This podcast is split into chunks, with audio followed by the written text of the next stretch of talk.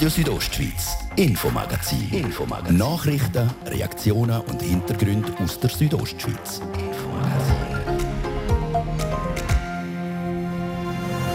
Hoch über Chur soll sie einmal thronen, St. Luzibruck. Der Traum von der Querverbindung zwischen Julier und Schanfickerstrasse nimmt Formen an. Sie quert eigentlich das Tal mit der kürzesten Spannweite. Und mit dem flachen Bogen hat das Projekt möglichst wenig Eingriff in den Hangflanken. Heute ist das kurz Siegermodell für das gewaltige Bauprojekt vorgestellt worden. Wir sind für euch dabei gewesen. Und Schule gehen in der Stadt und am Abend in Wald der Reh und Hirsch anstellen. Wenn ich ab und zu erzähle, ja, jetzt ist dann September und dann habe ich ein bisschen mehr Stress, weil ich am Abend noch auf die Jagd gehe, höre ich von ganz vielen, was, du bist Jägerin? Der letzte Teil unserer Jagdserie beleuchtet einen Teil der Jägerschaft, wo immer noch für Aas und Os sorgt, die Jägerinnen. Und im weiteren Verlauf der Sendung geht es um die Abstimmungen vom 26. September. In Land Schlenz stehen die Wahlen an. Und das, nachdem es zum regelrechten Knall gekommen ist. Das ist das Infomagazin bei Radio Südostschweiz. Im Studio ist der Gian Andrea Accola. Ich wünsche einen guten Abend.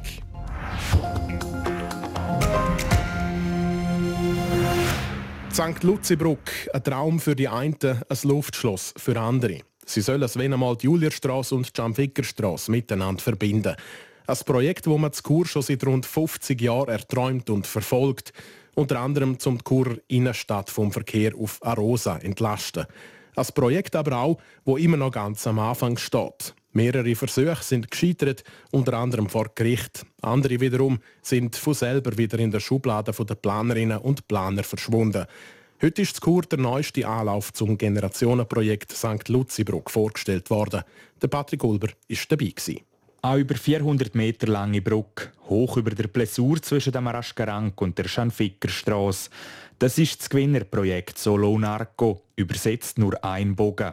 Das Projekt kommt von einer internationalen Arbeitsgemeinschaft. Die Federführung liegt hier dabei beim Churer Ingenieurbüro Konzett Bronzini Partner.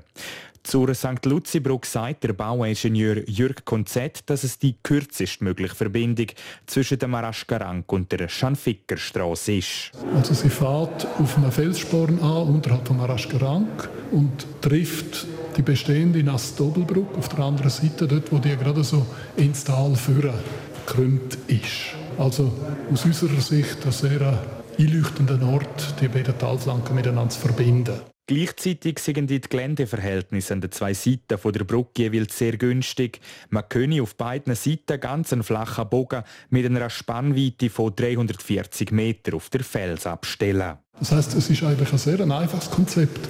Natürlich ist es ein großer Bogen, aber im Verhältnis zur Brücke ist es doch der kürzeste mögliche Bogen, der in einem ganz flachen Sprung zwischen diesen zwei Felsnasen über die Blessur setzt. Das Projekt Solo Narco ist eines von über 40 und ist von einer Jury zum Siegerprojekt ausgewählt worden. Mitglied in dieser Jury war auch der Heiri Figi, der ehemalige Leiter der Kunstbauten beim Tiefbauamt Graubünden. Der Entscheid, welches Projekt gewinnt, basiert auf festgelegten Beurteilungskriterien im Wettbewerbsprogramm. Das ist, wie als man sie platziert, was für Vorteile als eben die Lösung hat gegenüber anderen und auch wie als sie konstruktiv ausgebildet ist. Das unter 41 eingereichte Projekt, das Projekt Solo Narco gewinnt, begründet der Heiri Figi folgendermaßen: Sie quert eigentlich das Tal mit der kürzesten Spannweite und mit dem flachen Bogen hat das Projekt die Möglichkeit, möglichst wenig Eingriff in den Hangflanken zu haben. Ein Aspekt, der auch für den kantonalen Natur- und Heimatschutz eine wichtige Rolle gespielt hat. Für die Behörden in der Projektjury dabei war, ist der Hans F. Schneider. Die Frage, ob es dort eine Brücke oder keine Brücke gibt, hätte sich ihm nicht gestellt. Aber wenn man dort schon eine Brücke macht, meine ich, sagt das eine sehr gute Lösung. Sie bringt nicht so verrückt starke Eingriffe in Natur und Landschaft, vor allem nicht bleibend. Und sie präsentiert sich gut, sie ist schön. Und ich denke, sie erfüllt die Aufgabe natürlich auch recht gut. Die Aufgabe, um den Verkehr von und auf Arosa, wo aktuell durch Chur muss, aus der Innenstadt rauszuholen. Bei der Vorstellung vom heutigen Siegerprojekt für die St. Luzibrück sind aber natürlich nicht nur die Jury und die Ingenieure und Heimatschützer anwesend gewesen, auch verschiedenste politische Würdenträger sind zu der Vorstellung von so einem grossen Projekt aufgefahren. Der Patrick Ulber hat auch wissen, wie denn das Projekt bei den Vertretern der Stadt und bei denen vom Kanton ankommt. Neu ist das Projekt vor St. Luzi-Bruck nicht. Schon lange will man mit der den Verkehr von und auf Arosa aus der Stadt rausholen. Ob die Maßnahme aber nur eine Verlagerung von Staus und langen Kolonnen ist, muss man laut dem Stadtrat Patrick De Giacomi beobachten. Der Verkehr, wo, wo nicht in der Stadt anfängt oder in der Stadt aufhört, das probiert man einfach überall rauszukriegen aus der Stadt. Und äh, von dem her ist das äh, sehr wichtig oder, für, für die Stadt als jetzt im Grundsatz. Der, von der Menge her ist jetzt der Verkehr, der in Schanfik oder vom Schanfik kommt, im Moment nicht ein riesiges Problem für die Stadt. Aber wir wir haben großes Potenzial, das die Brücke äh, für uns gibt, vor allem auch im Bereich Langsamverkehr, Erschliessung, Velo äh, Richtung Maladers und Schanfig. So könnte die bestehende Straße auf Maladersaufen für den Langsamverkehr umgenutzt werden. Im Bezug auf das Ortsbild, wo St. Luzibrück verändern würde und auch der Akzeptanz der Kurerinnen und Kurer, sagt Patrick De Giacomi, wo auch Mitglied in der Projektjury war, ich glaube, eben weil es ein zurückhaltendes Projekt ist, wo aber auch gleich äh, eine gewisse Eleganz hat, glaube ich, wird das, äh, kann das gut ankommen. Aber es gibt einzelne natürlich oder Gruppierungen, die grundsätzlich äh, gegen St. Luzibrück sind. Und da muss ich jetzt sagen, persönlich, wenn ich mir überlege, die ganze Verkehrssituation um den Hof herum, Haldenhütte herum, also wenn wir dort dann eine riesen Schneise äh, in die Landschaft hineinschlägt, dann ist das auch ein riesen Eingriff in die Landschaft und in, auch ins äh, Siedlungsbild. Und das muss man dann gegeneinander abwägen. Dem stimmt auch der Bündner Baudirektor, der Mario Cavicelli, zu. Zusätzlich spiele auch die Sicherheit eine Rolle. Es hat verschiedenste Engnis, äh, es hat eine sehr schöne Umgebung rund um Kathedralen, auch mit der Rebhäng, wo eigentlich für verkehrliche Optimierungen wenig Platz oder keinen Platz bietet. Und insofern ist es auch eine Frage der Sicherheit. Verkehr über die Straße in dieser Menge äh, gestatten lassen, auch für die nächsten Jahre und Jahrzehnte, oder das Sicherheitsproblem zu lösen. Heißt der Verkehr mit der St. Luzi-Brücke aus der Stadt rausholen. In Bezug auf die Kosten von dieser Brücke ist es aktuell noch zu früh, um sich zu äußern, weil das Projekt noch zu wenig genau ausgearbeitet sei. Aber äh, trotzdem, um äh, ein bisschen Gefühl zu kriegen, äh, ganz eine grobe Zahl, Sie mögen mir das verzeihen, ist vielleicht zwischen 50 und 100 Millionen Franken, äh, wobei ich eher davon ausgehe, dass wir näher bei 100 sind als bei 50. Im nächsten Schritt werde das Projekt jetzt noch weiter vertieft und dann werde es ausgeschrieben. Der Wunsch vom Bündner Baudirektor Mario Cavicelli wäre dann ein Spatenstich in vier bis fünf Jahren. Er gehe aber davon aus, dass es ein bisschen länger dauert. Der Überblick über den Fortschritt vom Projekt für die St. Luzi-Bruck, wo bald einmal die Julierstraße mit der Straße ins Schanfig soll verbinden. Bis sie steht, wird es aber, wir haben es gehört, sicher noch ein Weile gehen. Wir kommen zu unserer Wochenserie rund um die Bündner Hochjagd. Die Bündner Hochjagd auf Radio Südostschweiz. Die Farbe von der Natur, das ist das Schöne. Viele sind auch erstaunt, wenn sie hören, dass ich Jägerin bin. Wir gehen zusammen auf die Jagd. Der Druck, also der Abschlussplan ist sehr hoch. Und reden mit Leuten, die die Passion Bündner Hochjagd teilen. Heute reden wir mit einer jungen Jägerin. Sie geht zusammen mit ihrer Familie in der Nähe von Moulins in der Gemeinde Sursees auf die Jagd und erzählt uns, wie sie zu dieser Leidenschaft gekommen ist und wie das es für sie als Frau ist, um auf die Jagd zu gehen. Zeraina Zinsli berichtet. Zara Kadocci ist 25, ist in Savonin aufgewachsen und ist Lehrerin in Chur. Sie geht dieses Jahr zum sechsten Jahr auf die Bündner Hochjagd. Die Jagd die hat sie sozusagen im Blut. Der Vater wie auch die Mutter teilen ihre Leidenschaft. Und wir Kinder sind eigentlich immer mitgegangen. Also das war für uns das Highlight des Jahres, wenn wir dürfen die zwei Joker-Tage nehmen um auf die Jagd zu gehen. Und eigentlich, sobald ich gewusst jetzt darf ich die Jagdprüfung machen, habe ich mich angemeldet und ja, bin seitdem selber Jägerin und gehe sehr gerne auf die Jagd.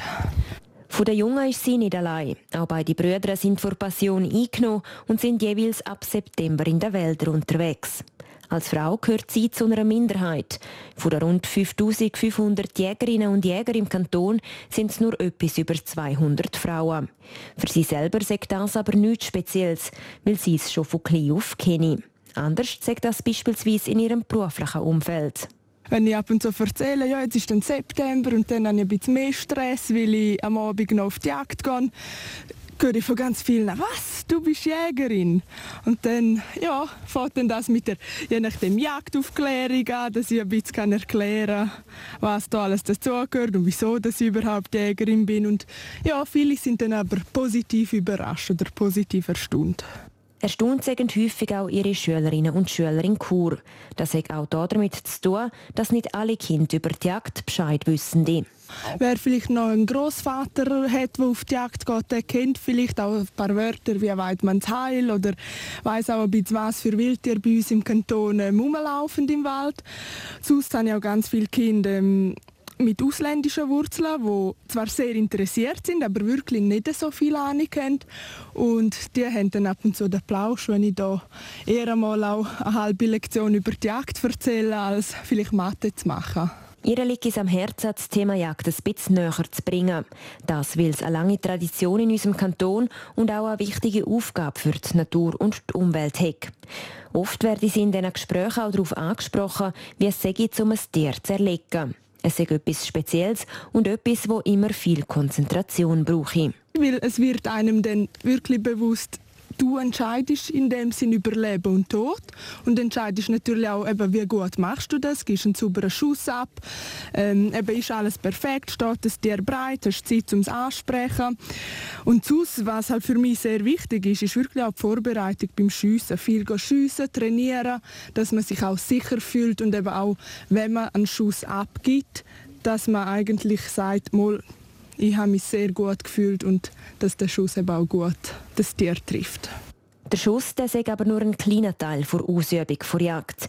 Das Spiegeln, die Hegearbeit über den Sommer und die vielen Naturerlebnisse sowie auch das Hüttenleben gehören die dazu.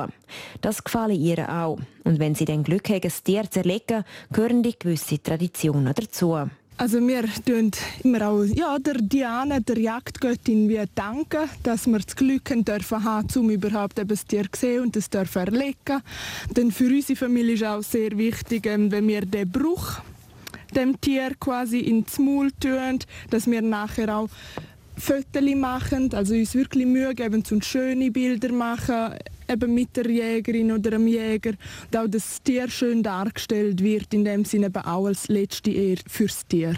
Dass die 25-jährige Sarah Kadotsch über ihre Passion jagt, wo sie von klein auf im Blut hat und seit sechs Jahren selber ausübt. Der Beitrag von der Serena Zinsli über eine junge Jägerin, eine von rund 200 bei uns im Kanton Graubünden.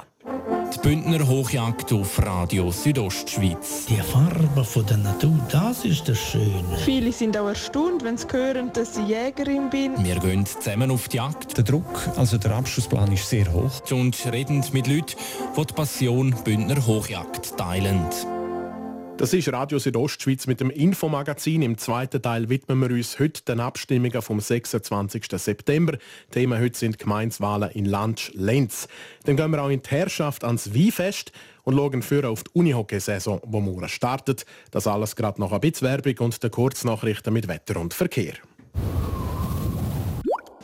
Es gibt Momente, die sind aufregend. Und es gibt Momente, die sind aufregend sicher. Aufregend sicher. Der Volvo XC40 Excite mit zahlreichen Assistenzsystemen. Bereits für 35.900 Franken. Erfahre mehr bei deinem Volvo-Vertreter und auf volvocars.ch excite. Der Freitagabend mit RSO. Kompakt informiert, kurz vor der halben sechs von der Olive Limacher. Anhänger eines Autos kollidiert.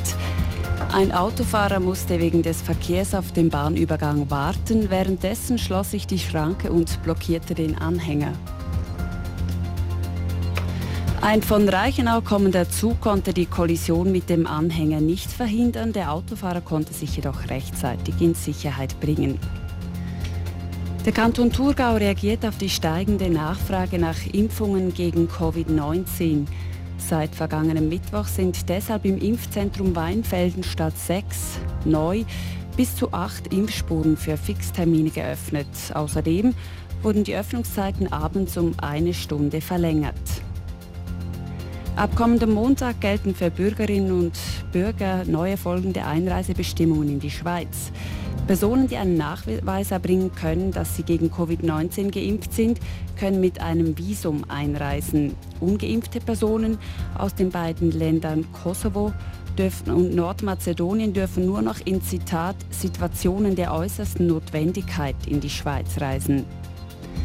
Ein 72-jähriger Spanier ist gestern im Flughafen Zürich verhaftet worden. Fahnder der Kantonspolizei hatten bei einer Routinekontrolle im Gepäck des Mannes ungefähr 4 Kilogramm Kokain entdeckt. Der Spanier war gemäß Mitteilung von Sao Paulo nach Zürich gereist. Er beabsichtigte, nach Barcelona weiterzufliegen. Wetter. Präsentiert von ihrem Wander-, Ski- und Winterschuhspezialist Bläse Sport und Mode an der Voa Principala in Lenzerheide. In Nordbünden ist am heutigen Abend einmal mit Regen zu rechnen. Das gilt übrigens dann auch für die Nacht auf der Samstag. Der startet dann doch auch ziemlich viel, viele Wolken und im Norden kann es lokal nochmal nass werden. Nachher gibt es einen Wechsel im Wettercharakter. Die Sonne kämpft sich vor und das bis am Nachmittag. Dann kann es wieder zu ein paar Tropfen kommen in der Region. Tageshöchstwert von morgen hier in der Südostschweiz im Bad Ragaz 22 Grad, im Vivio und St. Moritz gibt es 15 Grad. Verkehr. Präsentiert von der TÜST AG in Chur. Ihre Fachmann für Dienstleistungen im Bereich Elektrowerkzeug.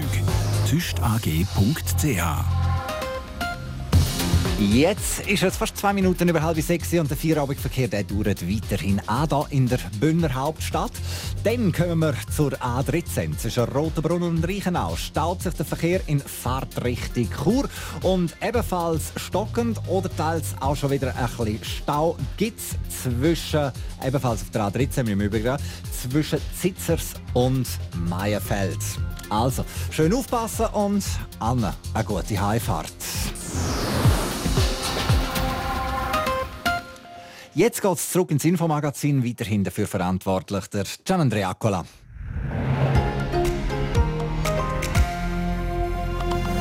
Radio Südostschweiz, Infomagazin. Infomagazin. Nachrichten, Reaktionen und Hintergründe aus der Südostschweiz.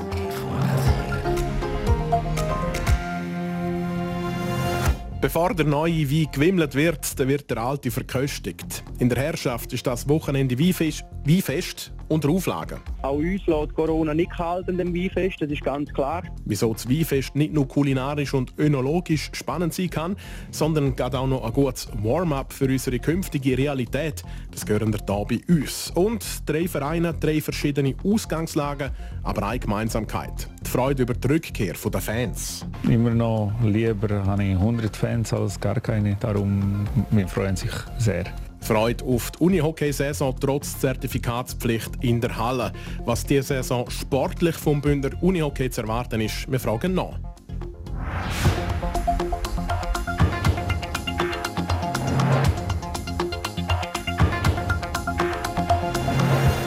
Zuerst geht es jetzt aber um die Politik. Am 26. September stehen in der Gemeinde Lansch-Lenz Gemeinswahlen an. Zur Wahl stehen das Gemeindepräsidium, vier Vorstandsmitglieder und drei Mitglieder von der Geschäftsprüfungskommission. Die Wahl dürfte für viel Diskussionen sorgen. Serena Zinsli, du hast dich mit der Vorgeschichte befasst. Was ist das Problem? Von November letztes Jahr bis im April dieses Jahr, also etwa innerhalb von einem halben Jahr, haben vier von den fünf Gemeindevorstandsmitgliedern den Rücktritt gegeben. Was haben denn die Rücktritte eigentlich ausgelöst? Was sind die Gründe dafür? Zum Beispiel hat Marianne Diepold eine Vorstandssitzung mit dem sofortigen Rücktritt verloren. Gegenüber der Zeitung Südostschweiz sagt sie, es fehle beispielsweise an Kontrolle bei der Arbeitsausführung, gäbe unklare Arbeitszuteilungen und auch das schlechte Verhältnis zwischen dem Gemeindepräsidenten und dem Gemeindeschreiber sei eine Belastung geworden. Der Gemeindepräsident selber, der Simon Willi, sagt zu dem angespannten Verhältnis, dass sich das Klima inzwischen stark verbessert hätte. Neben dem führt aber eben auch noch die Amtsführung vom Gemeindepräsidenten zu Diskussionen. Was ist denn dort ein konkreter Vorwurf? Zum Beispiel ist bekannt, dass die Zuteilung der Gemeinde zur Gesundheitsregion Albula Viamala im Vorstand für Unstimmigkeiten gesorgt hat. Und zwar weil die Mehrheit vom Vorstand sich Richtung Rital orientieren Der Gemeindepräsident der Simon Willi hat aber eine andere Meinung vertreten und der grossrätlichen Kommission gesagt, die Gemeinde sei mit einer Zuteilung zu der Region Albula Viamala einverstanden. Das bestätigt er auch. Er sagt aber auch, dass im Vorstand kein Entscheid gefällt worden sei, sondern dass nur schwammig diskutiert worden sei. Damit aber nicht genug. Der Gemeindepräsident der steht noch wegen etwas anderem in der Kritik. Er ist nämlich gegen seine eigene Gemeinde vor Gericht gegangen. Warum denn das? Der Simon Willi hat vor ein paar Jahren illegal in einer Landwirtschaftszone Parkplätze und eine Zufahrt gemacht. Der Gemeindevorstand hat ihn dann aufgefordert, einen Rückbau zu machen. Statt sich aber dem Entscheid zu fügen, ist er vor das Bündner Verwaltungsgericht. Das hat aufgrund der Klarheit der Sache am Gemeindevorstand Recht gegeben und die Beschwerde von Simon Willi abgewiesen. Okay, so weit, so gut. Aber was sagt denn eigentlich der Simon Willi selber zu all diesen Vorwürfen gegen ihn? Was der Schritt vor Gericht angeht, sehe er nicht, warum er seine Vorbildsrolle sollte verletzt haben. Er sei nach dem Gerichtsurteil der Auflagen nachgekommen und auch den Rückbau hätte er vorgenommen. Zeraine Zinsli zu der Gemeindewahl in der Gemeinde Landschlenz vom 26. September. Es liegt also einiges im Argen dort. Zeit vielleicht für einen Neuanfang und da kommen die Wahlen dann ja gerade recht.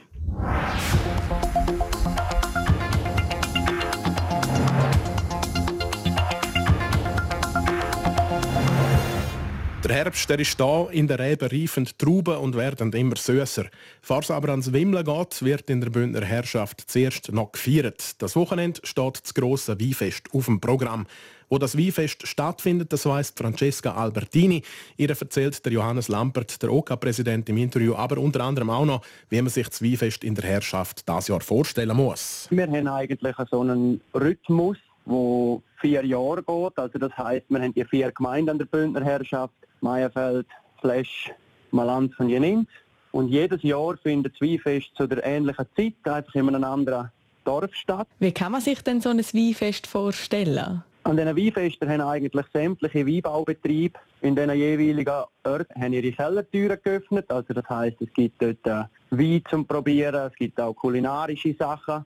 Dann sind auch Dorfvereine mit dabei. Und was ganz speziell ist jedes Jahr an diesen Weinfesten, ist sicher die Vergleichsdegustation, wo an einem lokalen Raum, bei uns ist jetzt das, das Jahr in der Turnhalle, können alle Weine aus dem Dorf probiert werden. Was sind denn das für Weine, die degustiert werden können? Grundsätzlich sind das natürlich Weine hier von Jenins, von unserer Gemeinde, von allen Weinbauern. Das ist vor allem äh, der Pinot Noir, Blauburgunder, wie es da bei uns in der Bündner Herrschaft eigentlich die Haupttraubensorten ist. Aber grundsätzlich haben wir das ganze Spektrum, das kann degustiert werden, von diversen Weißweinen zu roten Spezialitäten. Grundsätzlich ist ja dann für jeden Weinliebhaber etwas dabei.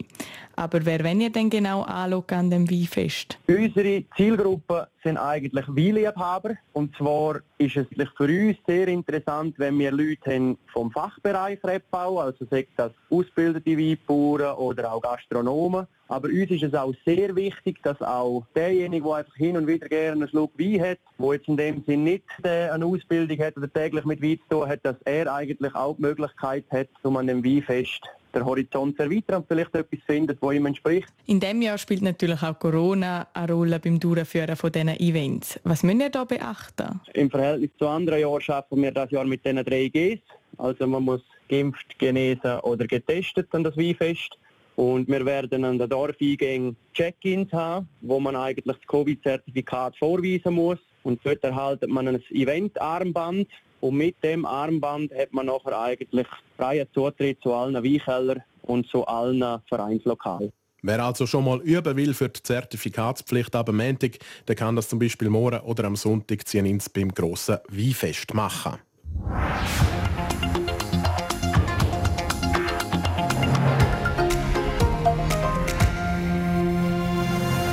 Der Schluss vom heutigen Infomagazin der ist sportlich. Nachdem die Eishockey-Meisterschaft schon am Dienstag losgegangen ist, rollt der Ball jetzt auch im Unihockey dann bald wieder. Alle Bündner Nationalliga A-Vereine stehen ab dem Wochenende wieder im Einsatz.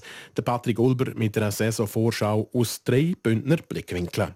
Für alle drei Nationalliga A-Teams startet an diesem Wochenende die Saison. Bei den Frauen für Piranha Chur und bei den Männern für Chur Unihockey und Alligator Malans. Die höchste Saisonziel steckt sich Alligator Malans.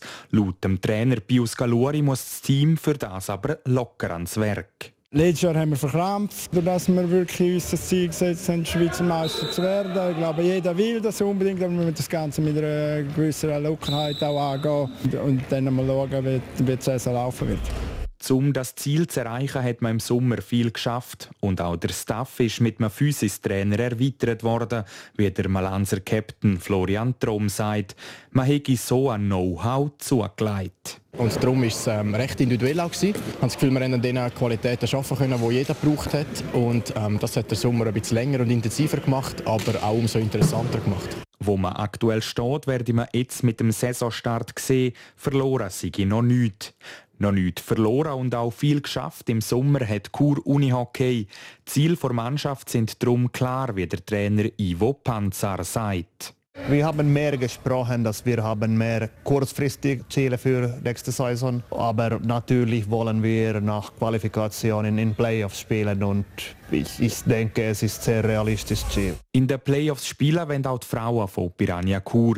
Wie der Trainer Janni Westerlund sagt, will man am jungen Team aber Zeit geben. Wir geben uns vorerst Zeit zum Weihnachten, bis zum Weihnachten zum Schauen, wo wir schaffen. Und wir werden natürlich auch weiterhin schaffen. Aber Weihnachten gibt es so ein bisschen eine Schnittstelle zum Schauen, okay, gut, was wir machen, um wirklich vorne dabei zu sein. Und Playoffs ist möglich.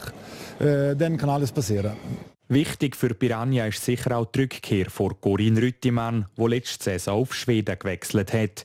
Die erfahrene Spielerin und Goalgarantin ist nach einem schweren Bandscheibenvorfall aber noch nicht dort, wo sie sein will. Ja, ich würde sagen, ich bin vielleicht im Moment beim Brüsch, aber muss auf der Tribüne stehen. Also ich habe schon noch einen rechten Weg vor mir, aber ja, bis jetzt ist die Genesung recht gut gewesen und ich bin recht zuversichtlich, dass das noch besser wird.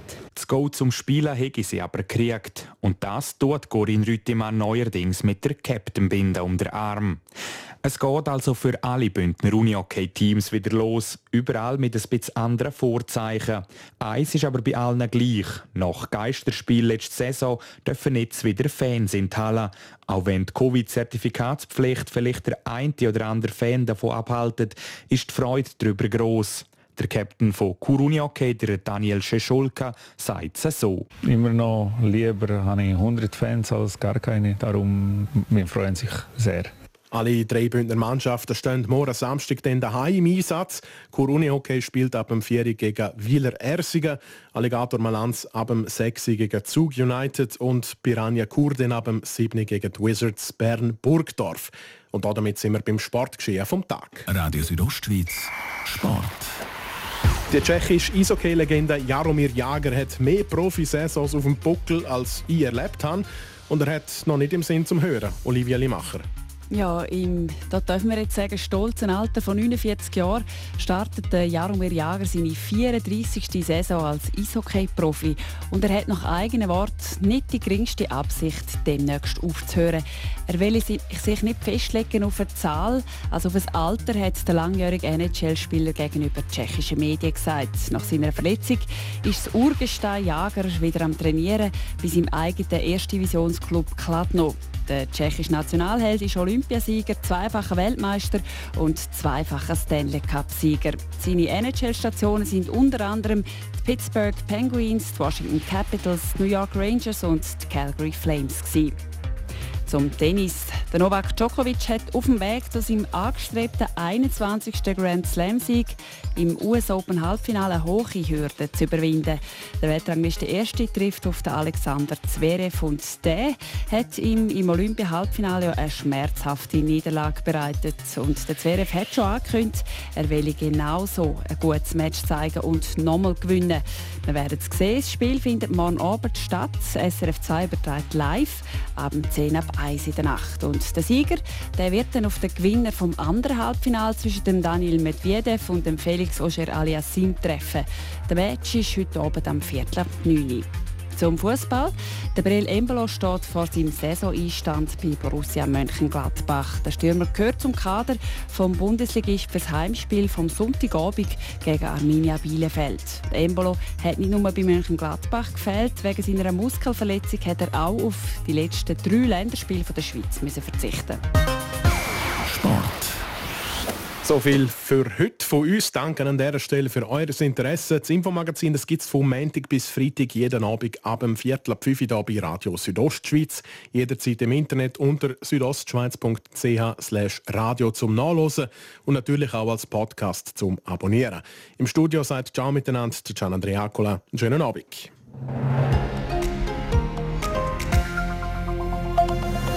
Radio Südostschweiz, Infomagazin. Infomagazin. Nachrichten, Reaktionen und Hintergründe aus der Südostschweiz. Infomagazin.